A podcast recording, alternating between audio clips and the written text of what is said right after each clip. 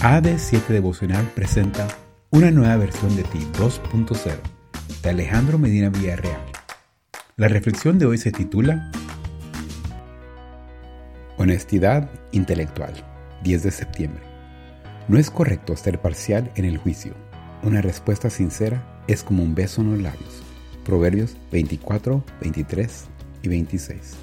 En su libro Dios no es bueno, alegato contra la religión, Christopher Hitchens defiende una postura antagónica entre la ciencia y la religión utilizando de forma selectiva y prejudiciada la historia. Por ejemplo, recurre a anécdotas históricas celosamente elegidas como si fueran distintivas de una verdad superior, que los creyentes viven engañados y por lo tanto son peligrosos para la sociedad. Para probarlo, Hitchens recurre a la historia de Timothy Dwight, un teólogo cristiano que se oponía a la vacuna contra la viruela. Para Hitchens, semejante error es común en la mentalidad atrasada de las personas religiosas, lo cual revela cómo el oscurantismo religioso ha entorpecido el avance de la ciencia. Sin embargo, ignora que Jonathan Edwards, uno de los grandes pensadores cristianos de Norteamérica, fue uno de los primeros impulsores de la vacuna contra la viruela y estuvo dispuesto a dar su vida en un fallido tratamiento de este mal. Lo curioso es que George Bernard Shaw, el conocido escritor ateo,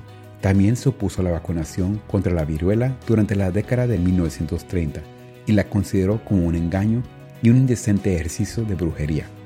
Además, despreció la opinión de importantes científicos de la talla de Louis Pasteur y Joseph Lister, quienes respaldaban la investigación. En una sociedad de vertiginosos avances en el mundo del saber, es muy tentador caer en el triunfalismo científico y despreciar elementos como la fe y la esperanza cristiana.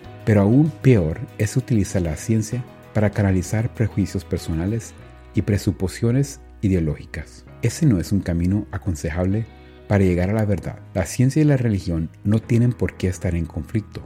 Cada una tiene su lugar en la experiencia humana. Ambas tienen un mismo origen, el Padre Celestial. Una verdadera educación no conduce a la soberbia ni al triunfalismo del saber. Tampoco favorece el imperialismo intelectual o alguna otra forma de dogmatismo académico. En mi escasa experiencia he conocido grandes eruditos en diversos ámbitos del conocimiento que tienen un rasgo en común, la sencillez. En cambio, también he observado a otros cuya soberbia y altanería reflejan lo lejos que están de una genuina educación.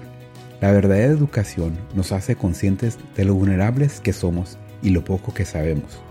Nos recuerda nuestra profunda necesidad del Padre Celestial y nos abre rutas extraordinarias para encontrarnos con Él. En este día, pide a Dios que elimine la soberbia de tu corazón. Gracias por escuchar. No olvides que puedes interactuar con nosotros a través de nuestras redes sociales, en Facebook, YouTube e Instagram como AD7 Devocional. ¡Chao!